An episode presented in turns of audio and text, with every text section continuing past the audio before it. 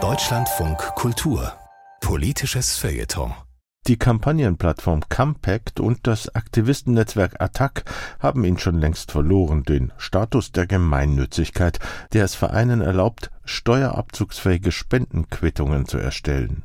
Nun könnte dies auch vom Bundesfinanzhof als entscheidender Gerichtsinstanz dem politisch völlig anders positionierten Bund der Steuerzahler drohen. Ein Anlass für den Publizisten Christian Schüle, die Idee hinter der Gemeinnützigkeit scharf anzublicken. Was nützt denn wirklich allen und nicht bloß einer bestimmten Gruppe? Das Kernproblem der Gemeinnützigkeit ist das Gemeine, also die Annahme einer Allgemeinheit, die es so gar nicht mehr gibt. In den vergangenen Jahren der Individualisierung, der sozialmedialen Einkapselung, der Polarisierung und Bipolarisierung hat vor allem die Idee des Öffentlichen und Objektiven gelitten. Also muss das Allgemeine stets interpretiert und ausgelegt werden, und dann ist die Frage, welcher Finanzbeamte legt fest, ob und welches politisches Engagement gemeinnützig ist. Man kann ja nicht per Umfrage oder Volksbefragung jedes Mal vorher klären, was den meisten als größter Nutzen und als Förderung der Sittlichkeit erscheint, um eventuell von Allgemeinnützigkeit zu sprechen.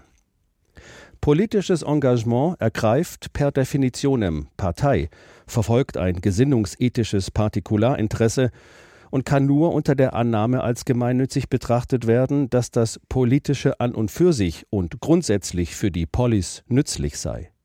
Meistens sind es ja weltanschaulich eingefärbte Überzeugungstäter, die sich engagieren, und wer glaubt, ausgerechnet sein politisches Engagement sei von gemeinem Nutzen, muss ein hohes Maß an Selbstgerechtigkeit besitzen. Die Arbeit eines politisch engagierten Vereins, einer Stiftung oder NGO soll laut gesetzlicher Regelung selbstlos sein, ist es aber nur hinsichtlich der Gewinnerzielung. Politisches Engagement ist fast immer verdächtig, parteipolitisches Engagement zu sein, also Partei zu ergreifen und Klientelinteressen zu vertreten, je aktivistischer, desto selbstbezogener. Es ist, wenn man so will, ein ideologisches Gewerbe, das in der politischen Kampfzone Geländegewinne erzielt, die sich dann über Spenden in Geld für die eigenen Programme umsetzen lassen. Wer keine Spendenbescheinigung ausstellen kann, erhält womöglich irgendwann weniger oder gar keine Spenden mehr. Schließlich das Problem mit dem Nutzen. Die Arbeit einer politischen Körperschaft nützt ja immer jemand Bestimmtem, meist gleicher Gesinnung, einer Lobby, Gruppe oder Bewegung.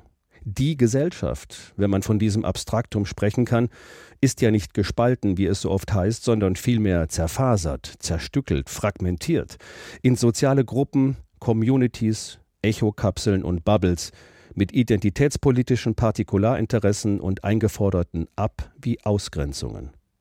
So verfolgen beispielsweise politisch agierende Vereine oder NGOs explizit kapitalismuskritische oder gar marktfeindliche Positionen, die für die Allgemeinheit ja durchaus wohlstandsgefährdend sein können.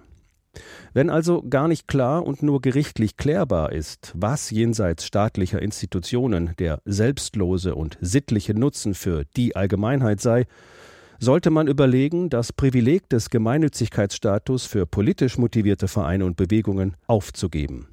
Abgesehen davon könnte es sonst auch zu einer Anklage- und Klagewelle kommen.